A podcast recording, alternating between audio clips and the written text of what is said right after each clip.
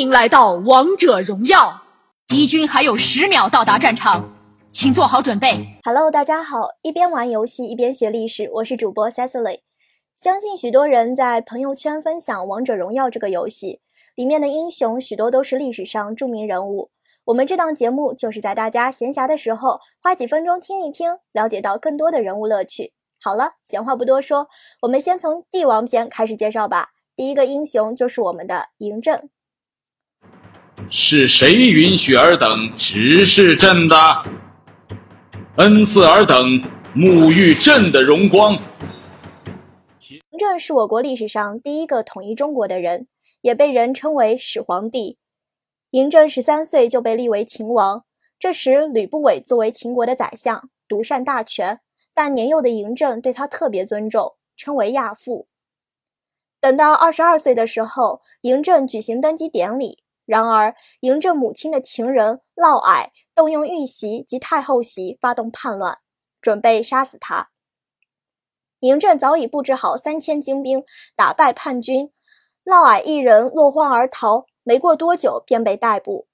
嬴政将嫪毐五马分尸，曝尸示众，又把母亲赵姬软禁起来，用麻包袋摔死他们所生的两个私生子。经过调查，这事与吕不韦也有相当大的关联，而且嬴政对吕不韦独揽大权多为不满，趁此机会，嬴政免除吕不韦的相职，赐毒酒自杀。嬴政掌权后，积极推行远交近攻的统一战略，任用大批能征善战的军事天才。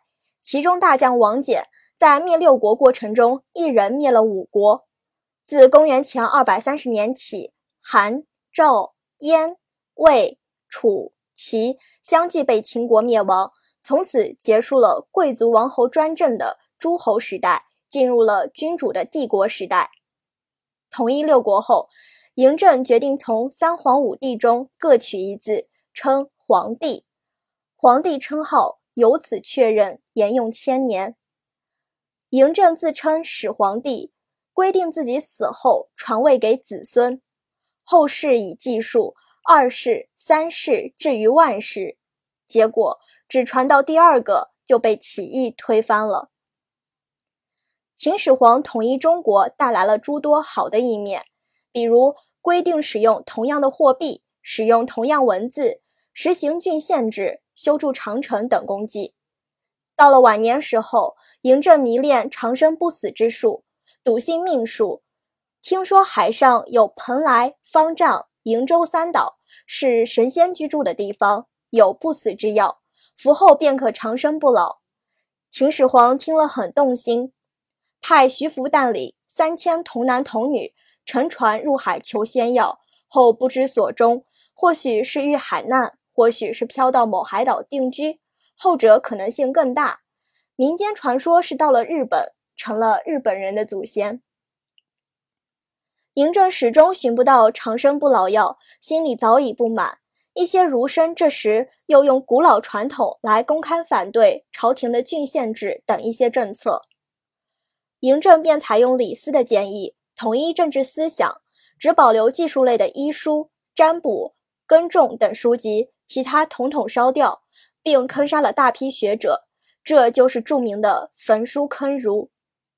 不久，秦始皇在东巡途中驾崩，李斯和指鹿为马的赵高密不发丧，为了掩盖尸体发臭，把嬴政的尸体和烂咸鱼放在一起。中国的第一个皇帝就和咸鱼一起赴了黄泉。好了，今天嬴政的故事就讲到这里了。那么，你认为秦始皇嬴政是个什么样的人物呢？你在王者荣耀中喜欢用它吗？欢迎在下面评论哦。我是 c e c i l y 我们下期再见喽。你是一滴滴隐形的眼泪，风一吹就，